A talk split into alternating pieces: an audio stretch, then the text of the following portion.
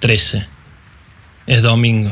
Más tarde va a llover. Hay un paraíso y al lado una jacarandá. Se acompañan callados, en un inútil misterio que no significa nada, en contraste con la imagen de ellos dos de pie, a la espera del agua. 14. Es el otoño más largo que he vivido. Las cosas no pueden quebrarlo.